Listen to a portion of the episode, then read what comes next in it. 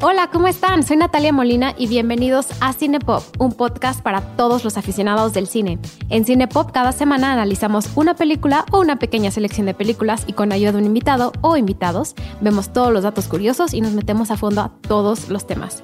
Esta semana quiero darle la bienvenida al podcast Filmsteria, que va a ser una de las muchas colaboraciones que espero tengamos en el futuro. Esta semana nos acompañan Josué Corro y Alejandro Alemán El Salón Rojo para analizar una super película. Entonces les dejo mi conversación con ellos.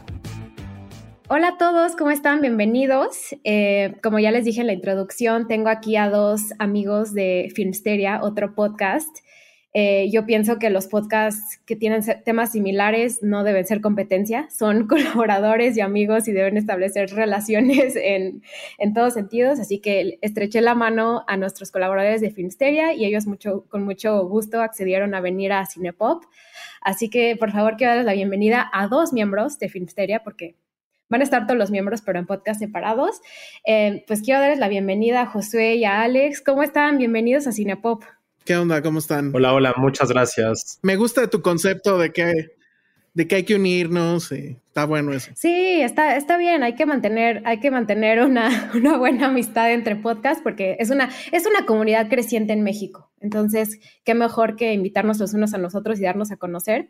Así que, pues, quiero darles la bienvenida a Cinepop. Cinepop es un podcast donde hablamos de cine de todo tipo de películas. Normalmente nos enfocamos en una o en una pequeña selección.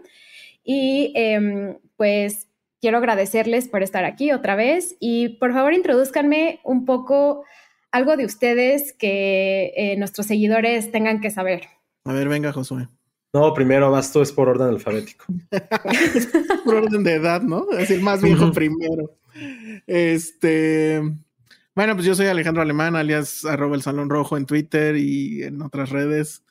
Eh, pues tengo como 10 o tal vez más años haciendo crítica de cine y pues soy cofundador de Filmsteria, que Filmsteria ya lleva también su buen rato.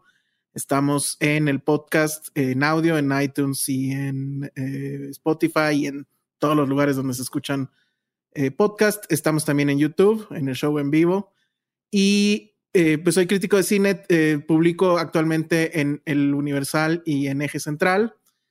Pero pues digamos que todo, si se quieren enterar de todo lo que digo y todas las andeses que digo, pues ahí está el Twitter, arroba el Salón Rojo. Y básicamente pues es eso. Perfecto, lo voy a compartir en mis redes, nada más para que también tengan acceso a las de ustedes. Entonces, para que nuestros escuchas sepan que vamos a compartir sus, sus perfiles. Perfecto. Hola, y yo soy Josué Corro de Filmsteria. Eh, creo que ya vamos a cumplir casi 10 años. Nació como una cuenta primero de redes sociales, bueno, sobre todo de Twitter Ahí empezamos a crecer, crecer, o lo convertimos en un Tumblr cuando existía Tumblr, lo cual les puede decir qué tan viejos somos. Y después eh, el podcast ya cumplió cinco años, tenemos 200, que como 280 episodios que si los dividiéramos tendríamos como mil, porque a partir de la pandemia empezó a durar dos horas. Originalmente era 45 minutos y ahorita ya en pandemia que, que lo hacemos en vivo dura, dura dos horas. Entonces es algo bien, bien divertido, está bien padre que, que justo hayan nacido más podcasts, más... Eh, más puntos de vista de cómo ver, disfrutar las películas. De repente en Filmsteria creo que lo que menos hablamos ya es de cine.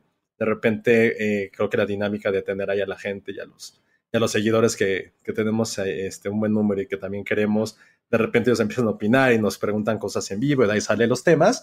Y pues es prácticamente Filmsteria, ¿no? Nosotros, eh, digo, es algo que queremos hacer, que, que nos encanta, que a veces hacemos crítica, a veces solamente platicamos de cultura pop, que creo que eso también es bastante, bastante padre. Yo, la verdad, ya tiene como unos 3, 4 años que ya no hago crítica, la verdad. Yo ahorita estoy dirigiendo Dónde Ir, que es la guía más grande de la Ciudad de México, y Gourmet de México, que es una revista culinaria. Y pues, a diferencia del yo ya tampoco creo que estoy en Twitter, pero en Instagram sí, de repente nada, subo cosas de comida y de tenis y de mi perrito, pero a veces también estamos hablando de cine. Entonces, por ahí nos vemos y pues gracias por la invitación y pues ya con Elsa creo que hemos estado trabajando juntos como desde, uff, creo que desde la década antepasada, entonces, este, a ver qué tal nos va con, contigo aquí. Se conocen bien. Hablando de una película que ahorita creo que nos vas a presentar tú de por qué la elegimos. Creo que hay una, no hay una verdadera razón, o sea, porque somos como clavados de, de hechos históricos o de fechas y por eso fue, pero ahorita más bien ahondamos en ese tema. Creo que me trajeron una película que yo la tenía, la, tenía en mi radar, pero tuve que escarbar en, ese, en esa parte de mi cerebro escondida, porque ya la había visto, pero, pero la tuve que volver a ver para, para hacer la reseña de hoy. Y gracias por hacerme hacerlo, porque me encanta esta película. Y la película es Drive, de Ryan Gosling, que ya salió hace cuánto tiempo. ¿Justo 10 años, Josué? Justo 10 años. Justo esta semana, bueno, en la semana patria que nos vimos, nos hemos ido por la fácil escoger una película mexicana o Amores Perros que está ahorita a través de moda Hoy tu mamá también, que también cumple 20 años, pero justo en esta semana Drive fue su, eh, ¿cómo decirlo?, su estreno a nivel internacional y en Estados Unidos. En México llegó un poquito después. Eh, estoy segurísimo que llegó como en noviembre, diciembre de 2011 y, eh, o 2021 o 2012, perdón, pero justamente como el momento en el que tuvo como esta exposición y más bien como que explotó a nivel cultura pop fue justamente hace 10 años es una película que no se siente tan vieja, que los protagonistas, por lo menos los dos varoniles están muy de moda, por lo menos uno. Eh, también Carrie Mulligan, con lo que hizo el año pasado o antepasado, también está como vigente. Está Brian Cranston. Entonces creo que fue una película que siento que ha envejecido bien, porque realmente era una película temporal, que no era que estuviera ambientada en 2011. O sea, probablemente sí, pero como tiene este retro look, pues creo que ha envejecido bien, o más bien no ha tenido como este lapso de decir, güey, qué viejo se ve todo, porque por sí es muy anacrónica. Entonces, por eso la escogimos por su aniversario número 10. Sí, yo también tuve ese sentimiento, como que la música se escucha muy ochentera, lo cual es muy actual de una forma extraña, o sea, gracias a todas las series que tenemos, o sea, los 80 está de moda, pero aún así la música es música, eh, de la, o sea, en la película era música actual, no era música de los 80 ni nada. Creo que la, la canción más vieja era de 2007. Entonces sí, se siente como actual. O sea, yo no puedo creer que ya pasaron 10 años desde que salió. Ahorita que la volví a ver dije, wow, creo que salió hace como 4 o 5 años. Y ya me metí dije, no puedo creer que ya pasaron 10 años. Entonces una película que, no me, que ha envejecido bien, este, como dice Josué, pero que tiene un vibe también eh, muy actual. Entonces no se, siente, no se siente vieja para nada. Que de hecho la idea de Winding Refn, el director, o sea, él la describía así, cuando dio el pitch era es un, es un driver de, autos, eh, etcétera, pero que va por la vida escuchando cosas pop ochenteras. Entonces, efectivamente, la, la, la, banda sonora pues está creada para la película, pero obviamente está evocando a, los 80, ¿no? Y, y, de hecho, yo sí recuerdo la primera vez que la vi, que sí digo, bueno, esas rolas de dónde son. Y pues es que la, gran mayoría pues, son creadas para la, para la película. Y, y, sí, como que esa es la idea, ¿no? O sea, e, incluso por, por los tonos de la luz y el, asunto neón, e, etcétera, pues es este evocar a los 80, ¿no? Quiero hacer un poco nada más una introducción con una ficha técnica de la película. O sea, eh, voy a mencionar el nombre del director, eh, que es un director que yo creo que tiene una, gran carrera por delante, que es Nicholas Winding Refn. No sé si eh, han visto más de su trabajo o si conocen más a detalle sus películas. Él originalmente es de Dinamarca. Entonces también me recuerda como esa nueva generación como Winterberg que vienen de películas que empezaron con su idioma de origen, pero se han transicionado a Hollywood. Y, quería preguntarles eso, ¿conocen su trabajo? ¿Les gusta? ¿Qué no les gusta? Sí, eh, Nicholas Winding Refn es como Es como la contraparte de muchos directores que también surgieron en esa época, que eran mucho más independientes, mucho más este, cinéfilos, que se jactaban de que no habían estudiado cine. Llegó Nicolas Winding Refn y dijo, a ver, muy bueno, qué padre que se han sido como unos nerds de, biblioteca, pero aquí yo, o sea, Refn es alta alcurnia, tanto filosófica como culturalmente, de, ni siquiera te digo de Dinamarca, de Europa. Su papá era eh, como mano derecha de Lars von Trier, él aprendió muchísimo. Y él también, como toda esta generación que empezó a hacer cine en los 90, fue como niño prodigio. Creó una trilogía espectacular de crimen, muy, pues sí, vamos a decirlo, o sea, realmente mi, mi hate ahorita era hacia Tarantino y todos estos personajes, pero su película, su trilogía es directamente una, no quiero decir homenaje, pero tiene toda la influencia y todo el vibe de gente como Tarantino, de Guy Ritchie también, que se llama Pusher, que tiene que ver directamente con... Eh, con el mundo del crimen en, en, Copenhague. Y él es, no creo que, no sé si él fue el que puso en el, en el mapa Matt Mikkelsen, que también es como, está muy de moda, pero siento que esa primera mancuerna que hicieron en esa película y después en otra que, que no me encanta de X, Valhalla Rising, Valhalla que es Rising, como una ¿no?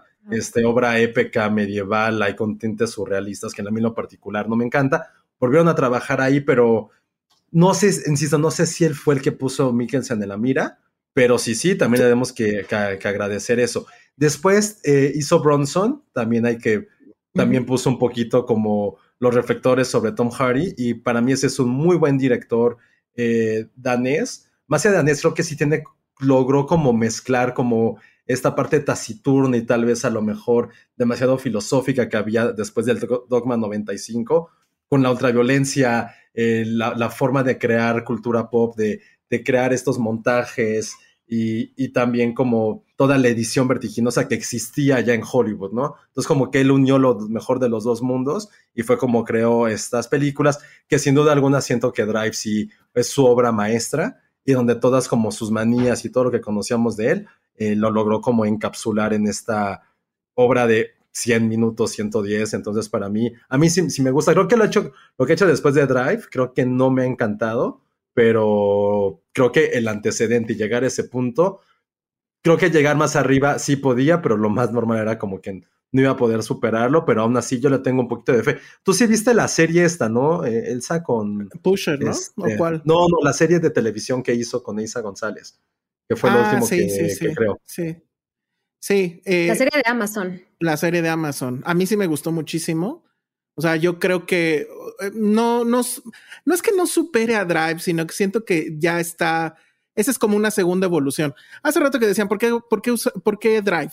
Y en el caso de, o sea, si revisas la filmografía de, de Nicholas Winding Refn, creo que sí hay esos dos puntos de inflexión. O sea, toda la, la filmografía anterior a Drive, y, y como sucede usualmente con un autor, es, son los mismos temas, pero pues como que cambiados de cierta forma y los autores usualmente dirigen la misma película.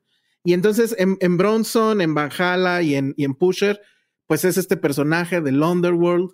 En el caso, por ejemplo, de, de Pusher, está la clásica historia que es la misma de Drive, de el, el tipo que ya se quiere salir de la mafia, pero pues obviamente no lo van a dejar. En el caso de Valhalla Rising está este hombre que es liberado, que es, me acuerdo que era como un esclavo o algo así, y que es un niño el que le ayuda a salir. Y entonces el, el tema del niño pues también está, está en Drive. Pero si ustedes ven esas películas, hay mucha acción, hay mucha violencia, pero los colores son todos opacos. Son películas muy oscuras, muy en casi casi en las primeras de Pusher blanco y negro. ¿Y qué pasa en Drive? Explota el color y ya no es, sigue siendo una película hiperviolenta, pero ya hay una, una, o sea, ya no es los diálogos así rápidos, sino ya hay todo una- un asunto de pausas, de silencios. Es una película que prácticamente lo, lo que importa es la música y las imágenes. Los diálogos no importan y son muy pocos, de hecho. Entonces, esa es una evolución y eso es siempre bien interesante verlo en los autores. Cuando siguen hablando de lo mismo, pero ya no están usando las mismas herramientas, están usando otras. Y eso es justo lo que pasa con Drive.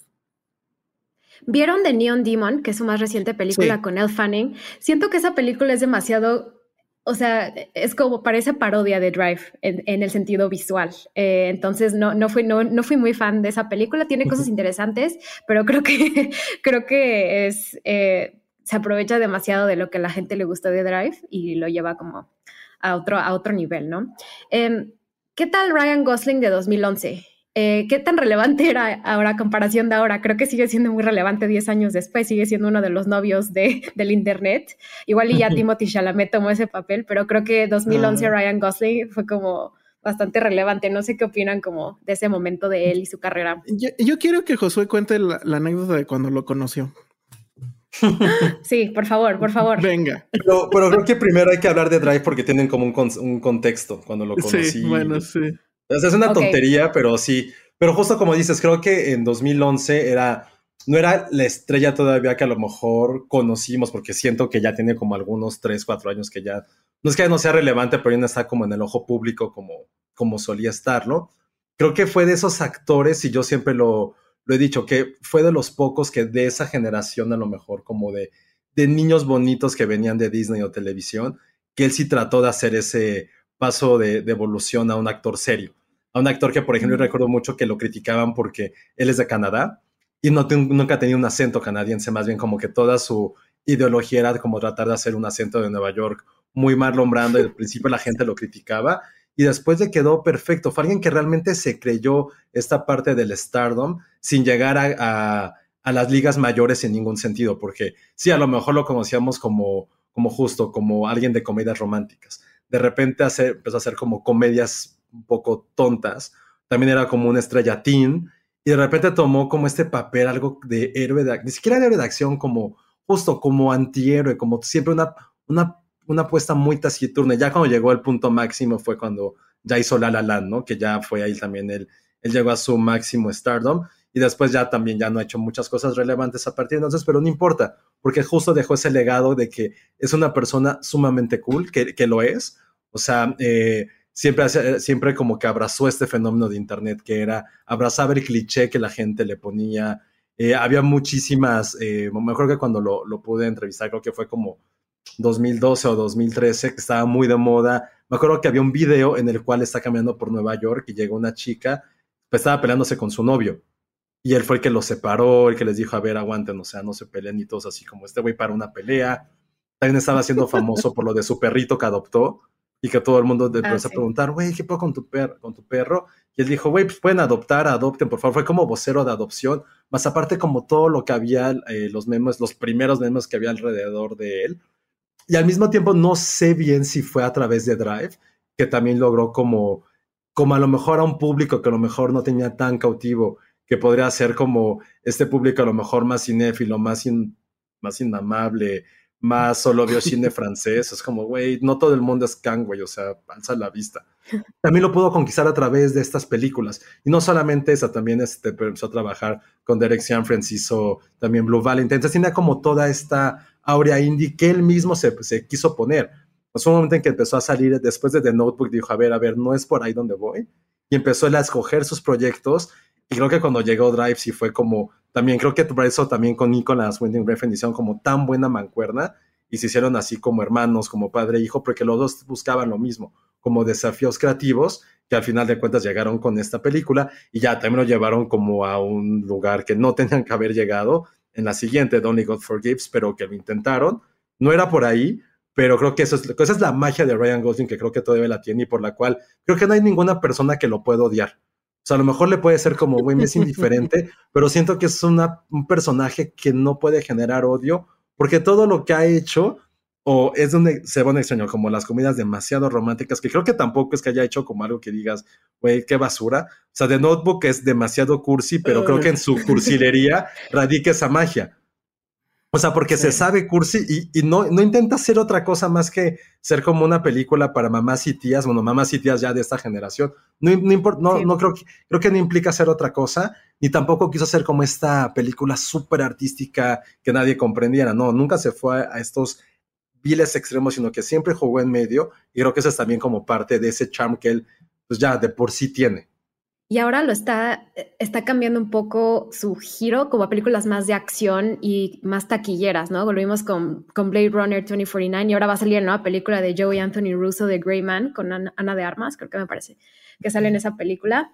Pero la última que hizo fue eh, First Man en 2018 eh, de Damien Chazelle. O sea, ya sí tienes razón, tomó como una pausa bastante prolongada su carrera. Entonces, sí creo que Drive le, dio, le dio un impulso diferente. Eh, que me gusta, me gusta, me gusta mucho la elección que hizo con Drive y creo que él no se esperaba que esta película pudiera convertirse de culto. ¿Podrían, ustedes consideran que es de culto, Drive? Sí, sí, totalmente, totalmente. Lo único que a mí me llama mucho la atención es que, digo, las raíces, y supongo que vamos a hablar de eso más adelante, son muy claras y están muy marcadas, pero no siento que haya sido una película que haya inspirado a otras. O sea, creo que se quedó en el imaginario Refen, porque justo después de esa vienen todas Neon Demon y todas estas que, donde el, justo el neón es lo que juega, pero no veo que haya inspirado a otros y eso sí me llama mucho la atención. Pero definitivamente es una película de culto y además también por el cast, ¿no? Lo que decían hace rato, o sea, lo checas y pues son puras figuras que estaban en ese momento haciendo algo muy importante como Brian Cranston con Breaking Bad que de hecho pues prácticamente lo convence Refen porque le gustaba la serie a, tenerlo ahí. o este, no me acuerdo cómo se llama la, la, la que no es Carrie Mulligan, la otra chica que pues, estaba en Mad Men también. Ah, Christina Hendricks. Christina Hendricks y que también por eso lo mete ahí. Entonces sí, todo, o sea, tiene personajes de culto, tiene actores de, de culto y... Y Oscar Isaac. Oscar Isaac. Exacto. Y que ahorita pues ya Se está... Me olvidó por completo. Ajá, que está súper hot. Entonces sí, todo, tiene todos los elementos para volverse de culto. Yo creo que sí lo hizo. Y, y sí, yo sí he visto gente que se que trae la chamarra del escorpión. Sí. ¿No? Se hizo famosa. Pero sí me llama mucho la atención que no, no vi a ningún otro cineasta intentándolo. O sea, no sé si a, tú, a ti se te ocurre alguien que, o alguna película, Josué, que, que tú veas que como que no, la raíz sea Drive, no la veo. Eso es muy interesante porque no, e incluso, por ejemplo, yo que lo voy a decir, seguramente la gente me va a odiar y si sí lo me odian, no, no tengo problemas. Josué Corro en Instagram, me pueden darme su odio. Pero yo, por ejemplo, hay una película que es, no es del mismo corte, pero prácticamente es como su hermano bastardo que es Baby Driver, que es muy similar. Mm. Y para mí, y siempre lo he dicho, o sea, Baby Driver es, es el Atlante y, y, el Barcelona es Drive. O sea, tienen el mismo uniforme, son del mismo color, pero hay, hay una diferencia abismal entre una cosa y la otra. Y es, o sea, porque la, la, vi hace como dos años, o sea, hasta el soundtrack hizo como Edgar Wright, que también, si me, yo Edgar Wright lo, lo amé, dos películas, a partir de Scott Pilgrim no lo soporto. Creo que, creo que me va a rescatar ahorita con Last Night in Soho, que, que, va a estar en Toronto y que va a estrenar en octubre. Le tengo mucha fe, pero se me hace que es un director que, cuya fama le ganó y que sus fanboys están al nivel de Twilight o de Johnny o de Tim Burton. O sea, son los peores fanboys de un director medio que no es tan comercial, son los peores. Pero, por ejemplo, la vi hace otras, otras dos años. Digo, el soundtrack quiso emularlo y fue como, dude, no te salió. O sea, si quieres escuchar un soundtrack así, mejor escuchas Guardianes de la Galaxia, la neta quieres tener como un personaje como quirky, que, que maneja y se enamora de una chica, es como, güey, ya lo hizo Ryan Gosling. Quieres tener como una femme fatal, ahí sí, Eisa lo hizo muy cabrón. Muy cabrón lo hizo, ahí, sí le ganó. John Hamm es como... John Hamm también. Que es como un ah, Brian Cranston, pero, pero Brian Cranston, a mí, por ejemplo, y perdón si es spoiler, pero cuando le pasa a Brian Cranston lo que le pasa, yo sí sentí horrible la primera vez que la vi, y ahorita que la volví a, a ver el fin de semana, sí fue como, güey, pues es muy cruel como dicen, güey, es que tienes mala suerte. Y tiene, eso es lo que tiene mucho esta película. Hay muchos quotes como, a mí siempre me fue, como una película muy filosófica en ciertas cosas de, güey, hay cosas porque pasan, porque la gente es mala. Y porque no es que tú hayas, no hagas algo bueno, hagas, este, tengas planeado hacer algo malo, güey, el destino es culero con la gente. Y eso es lo que pasa en Drive. Entonces, volviendo al punto, sí se me hace muy interesante cómo no creo una escuela, al mismo tiempo que, bueno, porque eran demasiadas referencias, referencias, referencias lo que hizo Nicholas Winding Refn con eso. Creo que ya no podía llegar a más. También creo que la estética es, no quiero decir que es original, pero si ves a lo mejor si nosotros tres de repente vemos, vamos cayendo por la calle y vemos un neón como morado con un fondo o rosita, ya inmediatamente te, te, remite a Drive. Creo que nadie se atrevería a jugarle a eso porque la estética fue tan única que no podría pasar. O sea, por ejemplo, algo que me pueda recordar es, ahí tiene como una mayor referencia y saben, bueno, más bien, bueno, Natalia no sabe, pero no soy fan de los cómics, ni de, ni de Marvel, ni de nada de eso. Pero, por ejemplo, lo que hizo Robert Rodríguez con Sin City. Creo que tampoco nadie se ha atrevido a emular ese tipo de, de, ¿cómo decirlo? Como de estética y de fotografía porque te va a remitir. O lo que hicieron ahorita que hablábamos de Ryan Gosling con Blade Runner 2049. Creo que nadie se va a atrever a hacer ese tipo de, de fotografía por Roger Dickens, aunque saben que creo que Blade Runner 2049 sí podría ser como el futuro de Drive. Es muy parecido en muchas cosas. Lo que juegan, en los neones. no, en los neones, en la fotografía, en eso también como sentido súper lúgubre, y que si lo ves también es como un güey llegando a un punto A, a un punto B y queriendo ser un héroe.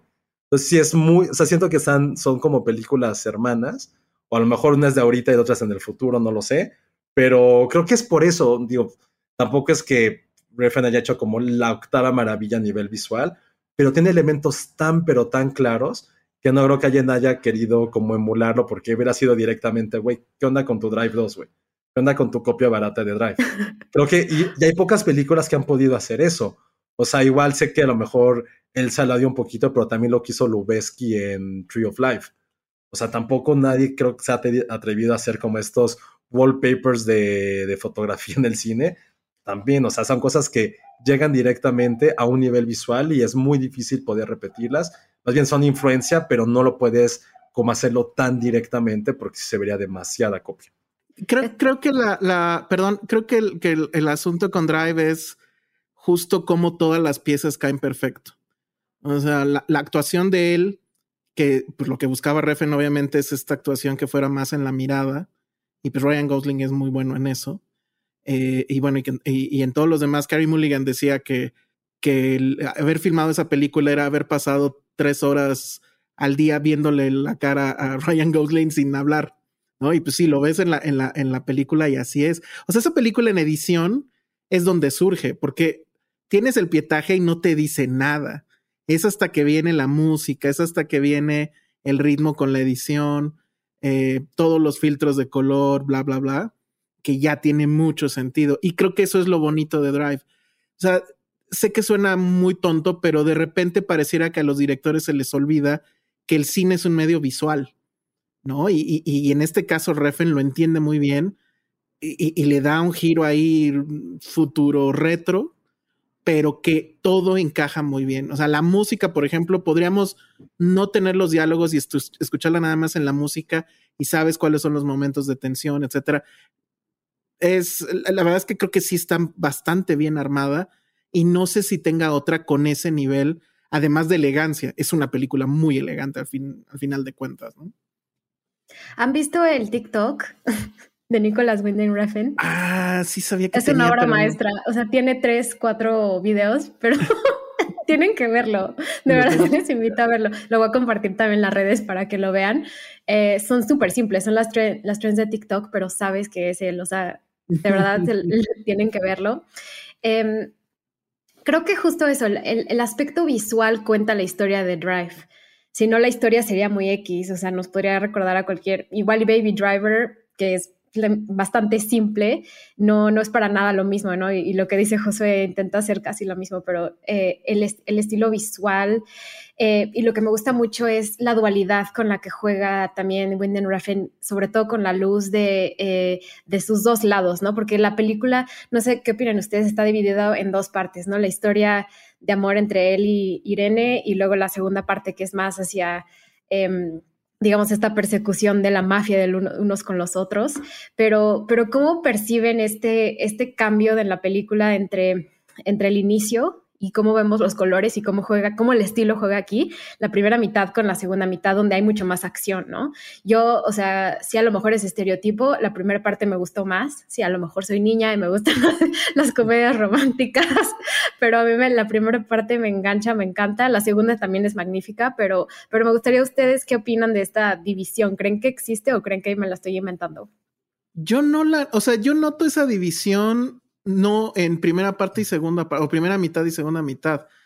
Yo la veo, o sea, y creo que sí es bastante obvia cuando él está con ella.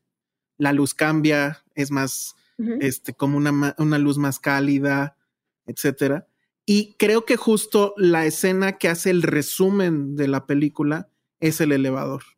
Porque ahí sí hace evidente el cambio de luz, o sea, lo notas porque es forzado. O sea, él eh, eh, están estos tres personajes, está Carey Mulligan, está él y está otro eh, tipo matón. Y cuando él le pasa el brazo por la cintura, más o menos, algo así, y que la va a proteger, ahí de inmediato él, el director decide cambiar la luz y este, y luego ya se viene la parte violenta, ¿no? Que es con otra tonalidad. Entonces yo es ahí en esas escenas donde lo noto, no lo noto tanto rumbo al principio y al final, también otra cosa, nada más rápido, que me gusta mucho visualmente son las tomas aéreas, que en esa época todavía no había drones. Entonces, sí. sí. porque ya es un cliché de la toma aérea, ya cualquiera puede hacer una toma aérea. Sí. Pero ahí, y, y, bueno, y con la ciudad de Los Ángeles, que es en sí mismo otro personaje de la película, este, me parece que funciona muy bien. No sé cómo lo ves tú, Josué. Es que estaba viendo el TikTok de Nicolas Winning Refn con, con su esposa que este, creo que su esposa es modelo y también trabaja en algo de cine, porque ahorita que la vi dije, claro, la conozco en algún lugar, creo que es actriz o modelo, pero ahorita que decían eso, eh, está, muy, está muy padre su, su, su, TikTok, pero si pueden ver una entrevista que sale con Ryan Gosling que se llama Unscripted, eh, está en uh -huh. YouTube, en el cual la gente como que las hace preguntas muy tontas y ella las responde, pero la dinámica entre ellos, hay tanta tensión sexual entre ellos dos, pero es muy, muy divertida. Y lo recuerdo ahorita porque hay una parte en la que discuten sobre quién, quién inventó esa escena del, del elevador. Porque dice Ryan Gosling, es que, güey, fue mi idea besar a Carrie Mulligan. Y le dice Nicolás venga, güey, no es tu idea. El otro güey, pero si yo te la dije, le dijo, no, no me la pudiste haber dicho porque yo nací antes que tú y todas las ideas las, son mías. Y al final le dicen a Ryan Gosling, maldita sea, creo que ahora te quiero besar. Y, todo, y de repente se, ríen entre los dos, pero es muy buena porque justo creo que en ese momento, que de repente yo, eh, ahorita que la volví a ver, dije, si habrá sido cierto que la besa o no, porque todo cambia de color, o sea, no sé si es como se lo imaginó otra cosa, la verdad, ojalá no lo haya imaginado y sí la haya besado porque era lo único que quería en la vida, pero no, no siento que haya un antes y después, sino simplemente cómo cómo después se van mezclando los géneros. Porque al principio, si bien es un poco más, es un drama, es una película sumamente independiente, y lo que decían hace rato de la edición, creo que es muy claro cómo hay una escena que me encanta y que ahorita que la volví a ver no la recordaba. Cuando se conocen, entran por primera vez al departamento de Irene, que es eh, Mulligan, y empiezan a hablar, ella está como en la cocina, él un poquito más atrás, hay un espejo y en el espejo está la foto de Oscar Isaac. Entonces es como incluso hay, siempre hay una barrera entre ellos dos cuando están en los pasillos del, del edificio, del departamento, siempre están divididos, el del lado izquierdo y el lado derecho. Cuando estos, estos intercortes se nota eso. Y creo que también es algo que... Y que hay un departamento en medio. O sea, porque no son contiguos y hay un departamento en medio que es otra barrera. Sí. Entonces siempre hay como, justo como esas barreras. Y creo que, que si bien sí hay como dos tonos en la película, al final todo, todo converge en decir, es esta persona que que encontró lo que a lo mejor le podía hacer feliz, pero no puede escapar de ese pasado o de esa persona que es. Porque incluso en esa última escena, cuando pasa lo del elevador, ella se va. Se ve como ella se va alejando, se va alejando y también va cambiando el color de la, de la escena, porque ya prácticamente es como su despedida. Ya nunca más la vuelve a ver.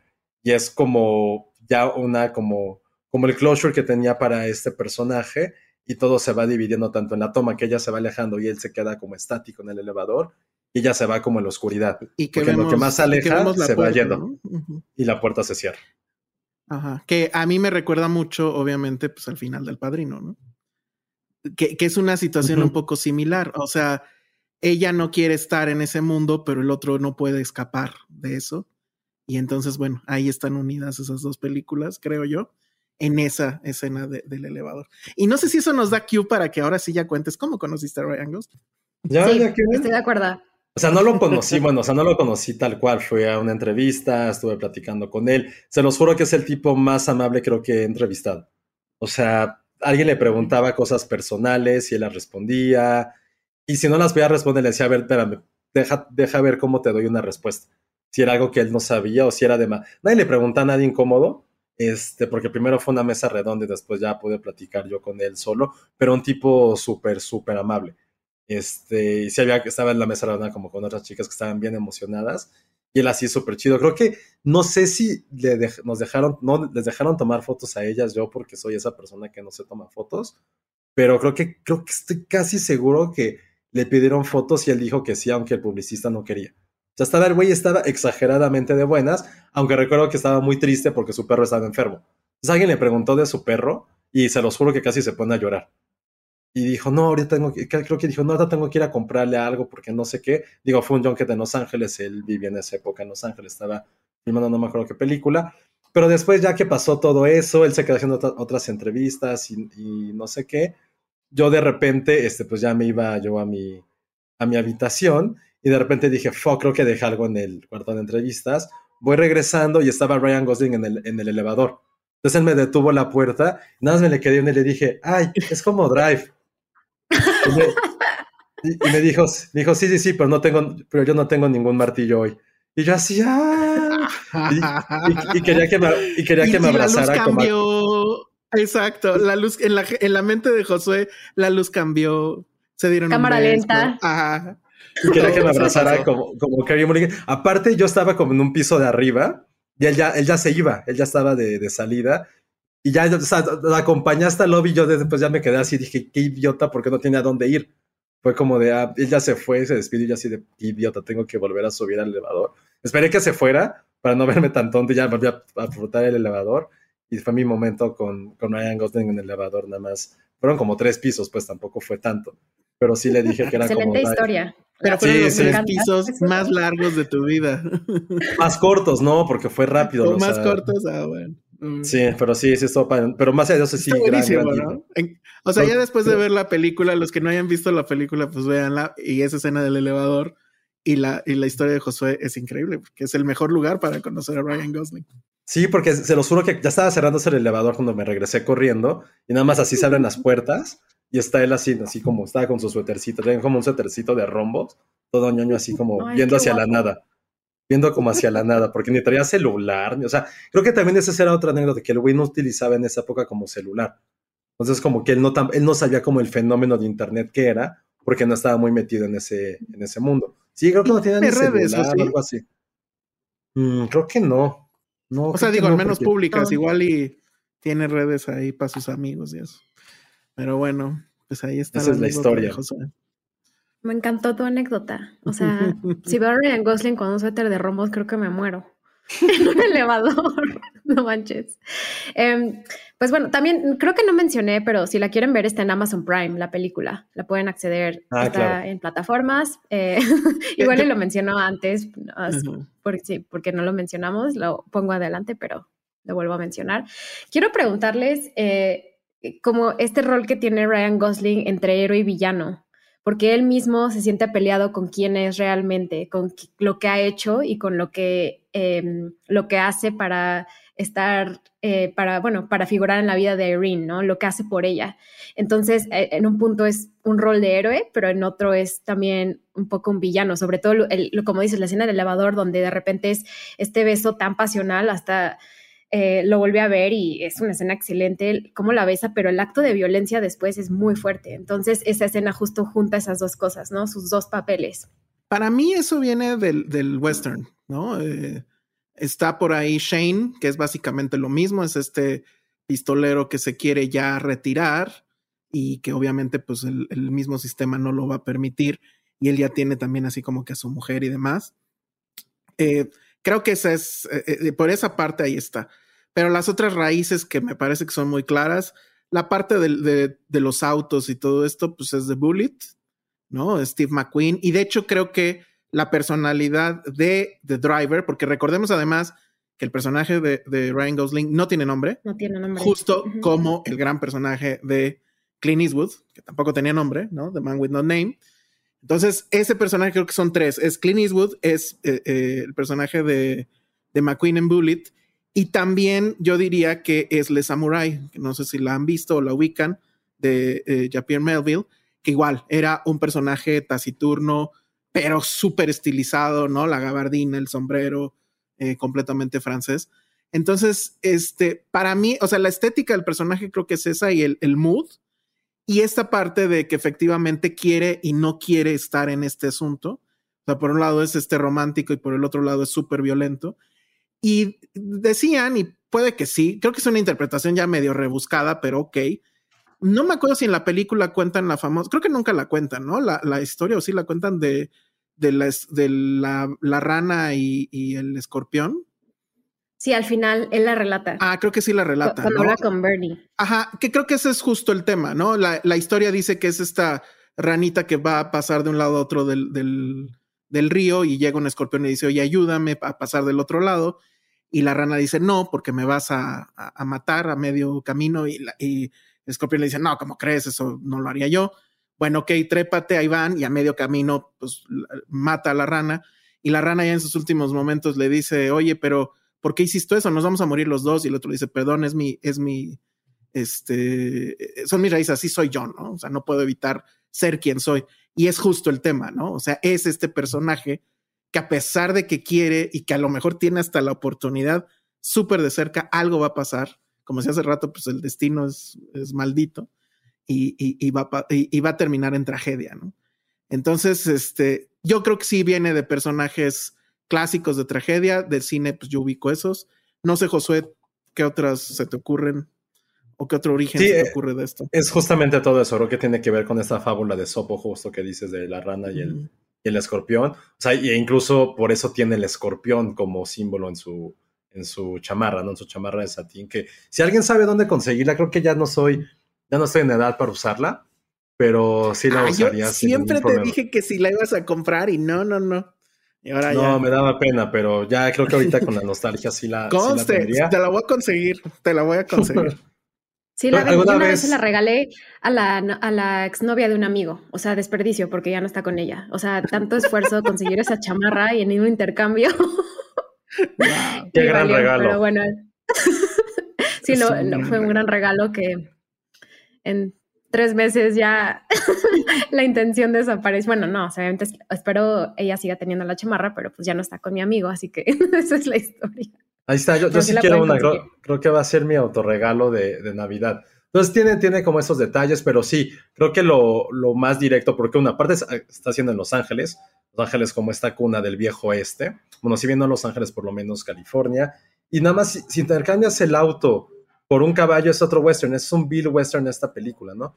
Que ojo, que también muchas películas acerca de, eh, pues como de, de drivers este, solitarios tienen que ver muchísimo con el western, y aquí también tiene mucha influencia del cine japonés, o más o menos del cine asiático, que después lo retoma directamente en su siguiente eh, mancuerna, que fue Only God Forgives. Entonces, eh, es eso, es como el típico antihéroe, alguien que, que amas, que inmediatamente sientes como una empatía por él, pero sabes que todas sus acciones no son las de un héroe típico. Sin embargo, hay un momento que es algo que yo no entendía al principio, o sea, es algo como algo demasiado cool, porque ya toda la estética de la película lo es, pero cuando asesina a Nino, o sea, trae como la máscara antifuego de, de un stuntman. Y siempre dije, está padre como para infringir miedo, para que no le vaya a pasar nada. Y ya la última vez que la vi fue que pues, a lo mejor se quería como ponerse una máscara y sentirse un héroe, quizá. Quizá era como este momento en decir, voy a cambiar, no voy a ser yo, necesito como otra faceta, una máscara para poder hacer esto, para poder salirme de este mundo necesito ser otra persona y tal vez por eso se pone la máscara, ¿no? Digo, porque es algo que yo insisto, pensé que era una parte solamente estética y que de coolness, pero a lo mejor tiene como otro significado para dentro de esa escena y dentro de la narrativa. Entonces, para mí, sí es eso, es como fue el perfecto antihéroe, que eso, o sea, siento que siempre ponemos como ejemplo el antihéroe de eh, Bueno, Malo y el Feo, o Taxi Driver y bla, bla, bla. Pero aquí creo que es este es como el, el cliché o el by the book de un antihéroe que lo vemos, que no, no genera como ninguna, ningún, siempre quieres que no le pase nada malo, pero ya ves todo lo que hace y no conocemos el contexto en el que está. O sea, por ejemplo, la escena famosa del elevador, creo que esa es como la, también es como la, el parteaguas de la película, porque realmente conocemos 100% su naturaleza.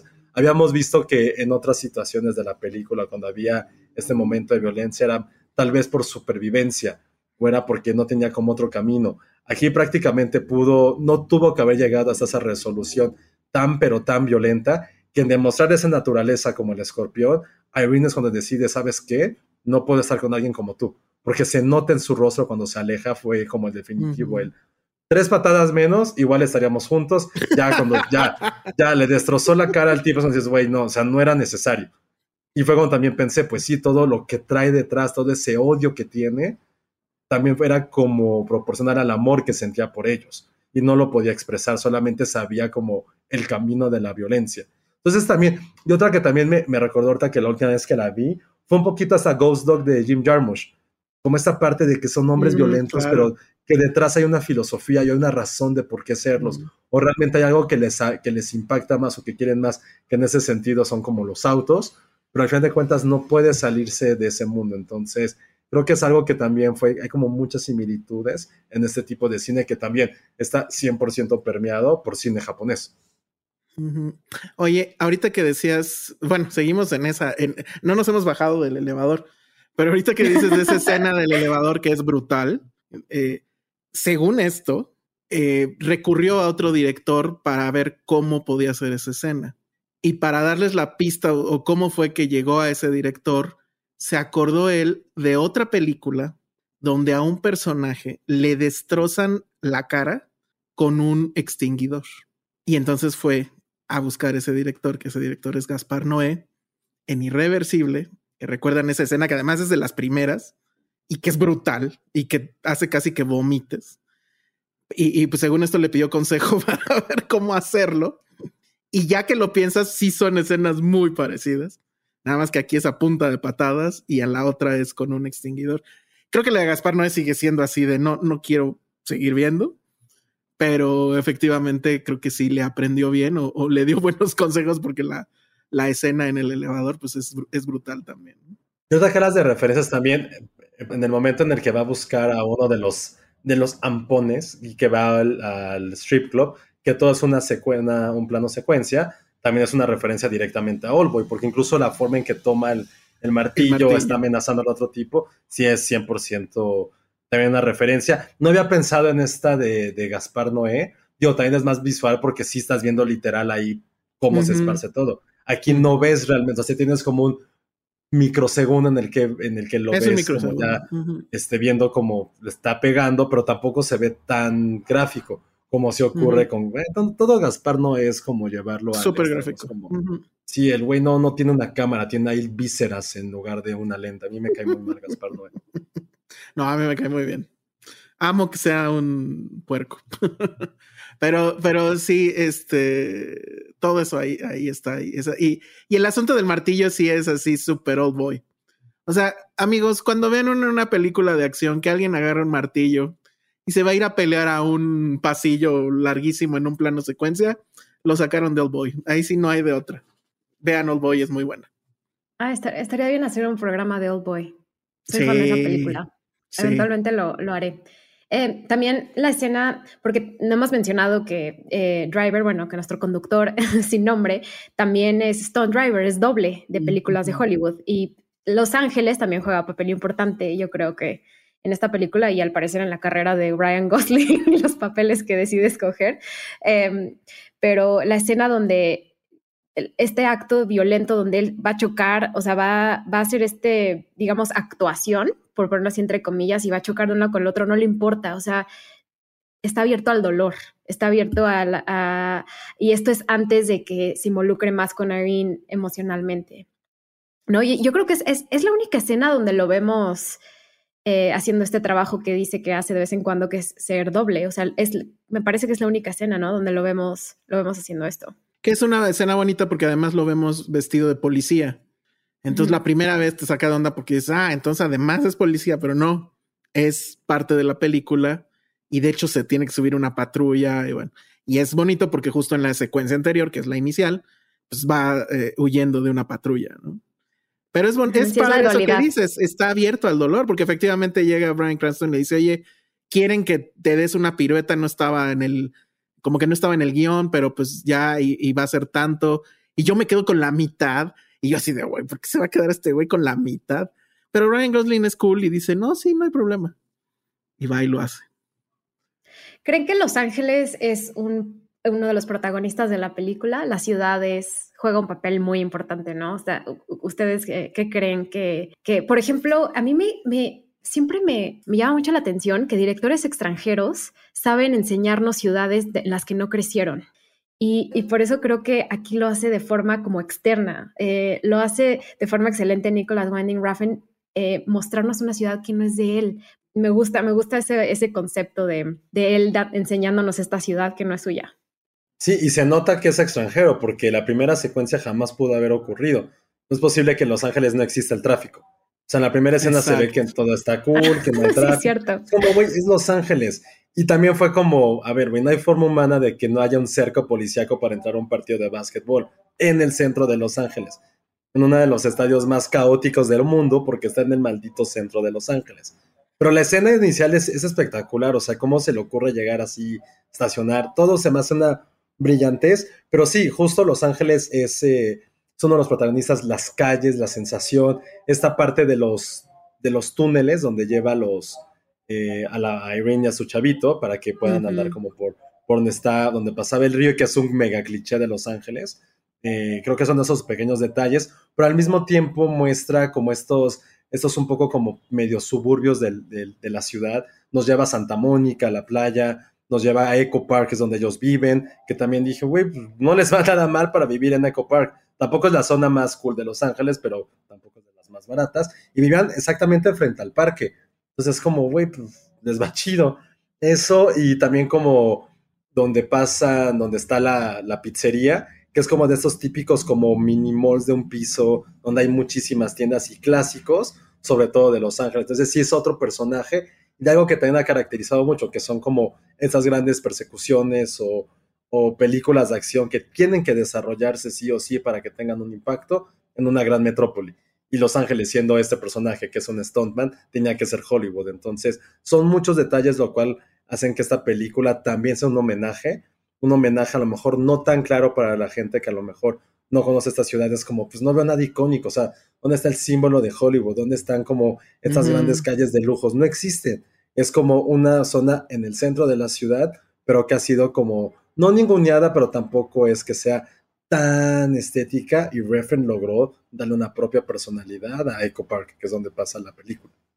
Que yo me quedé pensando si, que seguro es el mismo lugar, no sé, o es mi imaginación, pero ese, ese lugar al que él los lleva para manejar el auto y hacer así como que tantito stunt y acelerar, y esto que es un río artificial, ¿no?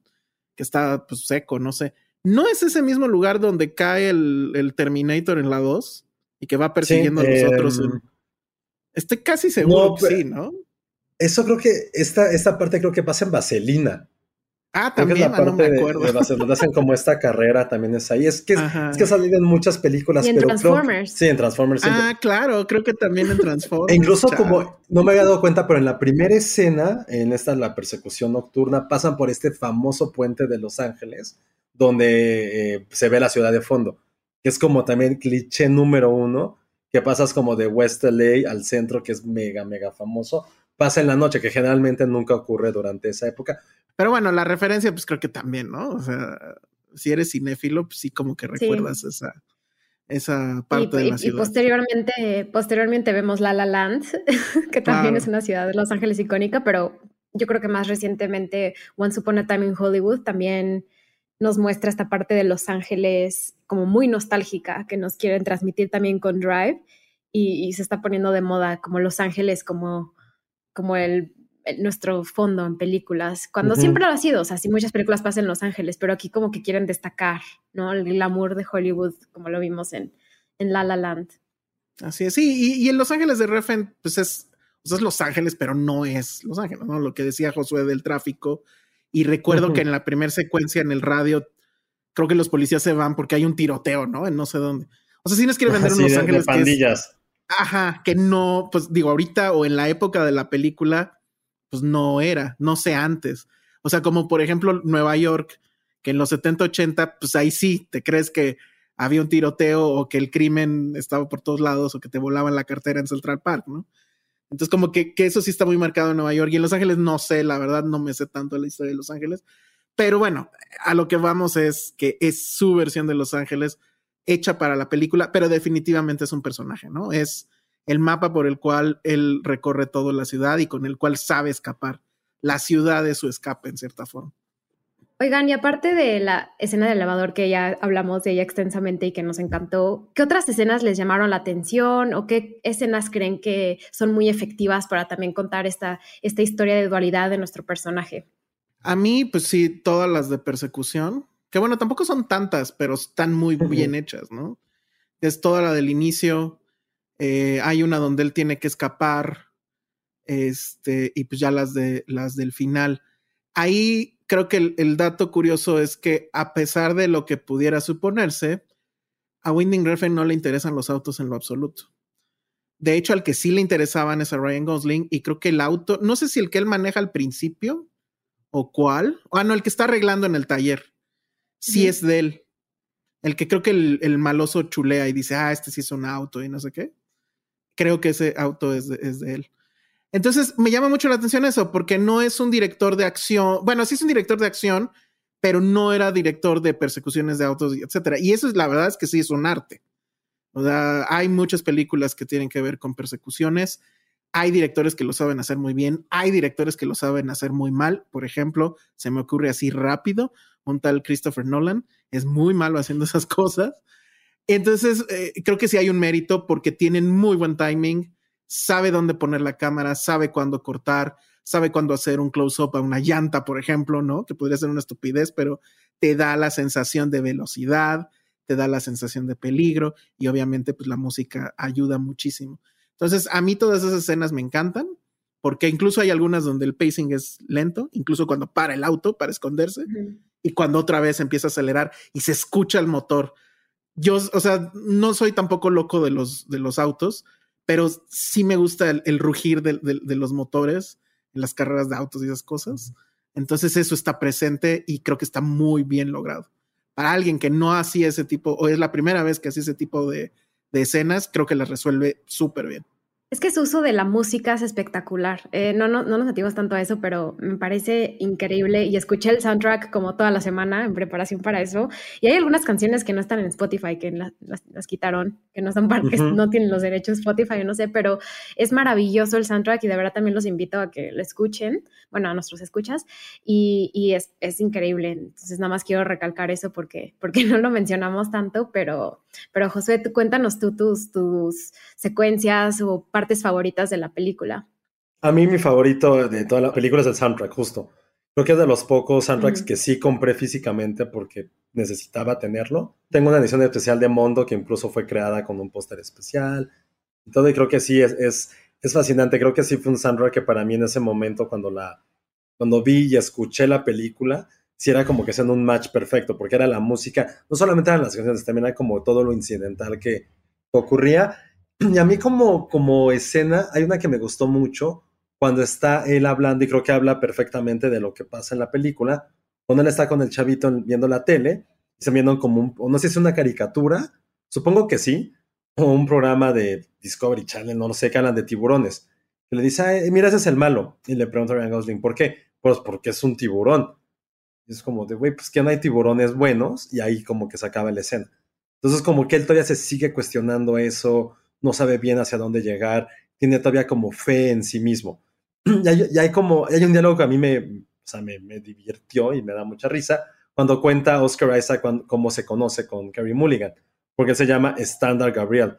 Y cuando lo conocen, es dónde está The Deluxe version, ¿no? Entonces eso como que fue, está, está cagado. Y creo que también nunca, creo que por toda la parafernalia que hay detrás, no le damos como el mérito a estos dos actores, bueno, tres, si juntamos a Ron Perlman como este mafioso estúpido que solo está ahí porque tiene conexiones con su familia, pero que es un idiota, también este Brian Cranston, que insisto, a mí se me hace un, un personaje eh, muy, muy doloroso todo lo que él representa, alguien que no tiene suerte, pero que lo sigue insistiendo, a pesar de que también no peca mucho de inteligencia, ¿no? Él está, tiene como alguna deficiencia al caminar porque se metió con la mafia y le rompieron la cadera. Y él sigue insistiendo y quiere que su sueño sea tener un, coche de carreras y que lo maneje Ryan Gosling. Y también Carrie Mulligan, creo que hace un gran, gran papel como esta mujer sumamente vulnerable, porque esa es la palabra, es alguien que no, que no puede como tampoco entender bien su vida, tiene como un cariño muy especial para The Driver, evidentemente cuando llega a su esposo de la cárcel no sabe cómo, en qué, dónde estar jugando, dónde estar parada, pero creo que es un gran complemento. A lo mejor puede parecer como que es un damsel in distress, porque pues, no es que la tengan que rescatar ni nada de eso, pero realmente como que la motivación de ella es simplemente como estar con su hijo y lo que pasa alrededor es sobrevivir con su hijo. Si lo vemos así, es una mujer que trabaja de noche, que todo lo hace por su familia. Y de repente ella es una mujer fuerte que, que conoce a este, esta persona que la quiere ayudar y poco a poco también se va abriendo con él. Yo creo que es como una evolución que tienes como personaje y que lo hace muy bien Carrie Mulligan, igual que Ryan Gosling, es todo a través de miradas, muy pocos diálogos, es cómo actúa con toda esta como parte no verbal. Entonces hay muchas como cosas que, que conjugan esta película, que sí, como decíamos, sí es de culto, sí, pero también creo que hay una gran maestría de dirección detrás, un muy buen uso de color, muy buen uso de teoría fílmica creo que lo llevó muy bien Refn a otros niveles. Por eso le decía al principio, creo que superar esta película, donde se juntan todos sus demonios y virtudes, va a ser un poco complicado. Y creo que ya ni siquiera debería, como se podría retirar ya perfectamente y dejarnos drive con ese soundtrack, con esa fotografía. Y nada más, es algo que sí investigué hoy. Sí, que nos haga TikTok con su, con su esposa. Su esposa. Lo que sí investigué es que si hay una secuela del libro, del libro en el que está basado, ah, si hay una segunda parte que se llama Driven. El libro de James Sallis. En la cual eh, Ryan Gosling no muere, sino que se va a casar siete años después, pero igual pues, la mafia lo encuentra y... Pues, de hecho, se supone que sí, sí filmó las dos, ¿no? O sea, una versión donde sí se veía morir así tal cual y otra donde no se muere. Y pues ya al final, pues ya se decidió por una, no voy a decir por cuál. Pero este. Y creo que sí le han preguntado sobre la secuela, pero entonces ya entendí por qué la pregunta. Yo no sabía que el libro sí tenía secuela. Y él ha dicho que no, ¿eh? que, que por lo menos él no la va a hacer nunca, que le parece que la película cierra perfecto y que ya no hay nada más que buscarle ahí. Y nada más, este, también creo que vale la pena mencionar el personaje de Albert Brooks, que es este otro entre mafioso, no sé, ahí es un área gris, pero bueno, un hombre muy violento al final lo, lo vemos. Pues Albert Brooks, pues en su momento también fue una leyenda del cine en los setentas de la comedia. Ha hecho muchas voces, ha trabajado para Los Simpson, pero probablemente su voz más icónica y que pues esta generación, bueno, ya no sé, porque ya también cuántos años tiene Finding Nemo, pero él era el papá de Nemo. Papá. Ajá, entonces, si ven Nemo y luego ven esta, sí está muy loco escuchar la voz y que pues básicamente no, no la cambia, es la misma y está muy padre eso. Y el otro detalle que para el personaje, no sé por qué, no sé si hay si fue de, de Reffen o de Albert Brooks, eh, no tiene cejas. O sea, se recortó las cejas para el personaje. No sé si eso tenga algo que ver como con un espejo con la famosa máscara, que según yo tampoco tiene cejas, pero este, bueno, pues ahí está, creo que sí. También la, presencia de Albert Brooks es como un callback a ese otro, al cine setentero y, demás. Y aparte me encanta como el background de este mafioso, porque decía que era productor de cine de los 80. Ah, claro. Como otra, otra gran referencia a todo lo que implica Los Ángeles y a ese cine y ese, justamente, yo, o sea, la primera vez también se me remitió mucho como que este güey trabajaba perfectamente en Boogie Nights, como con ese cine de serie B, como entre, no quiero decir snuff, pero así de mala calidad, donde evidentemente seguramente conocía los peores tipos que había en la ciudad. Entonces, como que esa referencia de lo que, de dónde ven, de dónde viene, me gusta mucho también. Sí, está buenísimo. También Brian Cranston, ya hablamos de él brevemente, pero su papel es excelente. Creo que todas las actuaciones, ya, ya lo mencionaron los dos, las actuaciones son buenísimas, las miradas, y creo que fueron poco bien recibidas por las críticas y sobre todo por los premios mainstream. O sea, eh, Reffen ganó en Cannes, mejor director, pero las actuaciones pues las pasaron de lado, sobre todo a mí Carrie Mulligan me encanta, yo creo que ella merecía ganar. eh, este año no ganó, pero yo creo que ella va a seguir con una carrera espectacular. Y, me encanta en este papel de Irene. Me encanta su actuación y sus expresiones son increíbles. Increíbles, más excelente actriz. El asunto con Drive también es que como que el primer impulso llegaba desde un lugar que no es usual para el cine de acción, comillas, comillas, que es Cannes. Y, bueno, de ahí, y eso justo es lo que le da el, el impulso necesario a Reffen para ya saltar este, el océano y llegar a este, de este lado y, y bueno, es toda la segunda etapa de, de, su carrera. Pues vean Drive, amigos. Hay dos versiones en, en, en Prime, no sé por qué. ¿Ah, sí? están separadas. O sea, hay una versión con audio 5.1, pero solo está en español. Y ah. hay otra con audio normal, pero solo en inglés. Entonces, pues, terrible porque yo sí la quería escuchar en 5.1. Pero bueno, ahí está. Este, y pues la pueden ver, está completamente libre para que la vean ahí en, en Prime. Sí, vayan a ver, es excelente momento conmemorativo, 10 años de la película, difícil de creerlo, pero creo que va a estar presente en nuestros, en nuestros sueños de Ryan Gosling eh, por los próximos años. Eh, pero bueno, pues quiero agradecerles muchísimo por estar aquí, me encanta escucharlos, la pasé súper bien, creo que fue una plática muy casual y muy divertida y espero regresen pronto a Cinepop, esta es su casa y gracias por traernos Drive. Creo que las películas de culto luego siempre las, las reseñamos en Cinepop, entonces creo que, creo que pues cayó perfecta en el programa y pues muchas gracias por estar aquí. Eh, pues obviamente agradecer a Filmisteria, pero en este particular programa agradecerle a Josué y a Alex, bueno, Elsa, por estar aquí y pues eh, díganos rápido dónde los pueden seguir nuestros escuchas de Cinepop. A los dos nos pueden seguir en arroba Filmsteria y nos pueden ver y escuchar en el podcast de Filmsteria. Eh, se transmite en vivo en YouTube todos los miércoles a las siete y media. Búsquenos ahí como Filmsteria TV o Filmsteria nada más y ahí les van a salir los, los videos.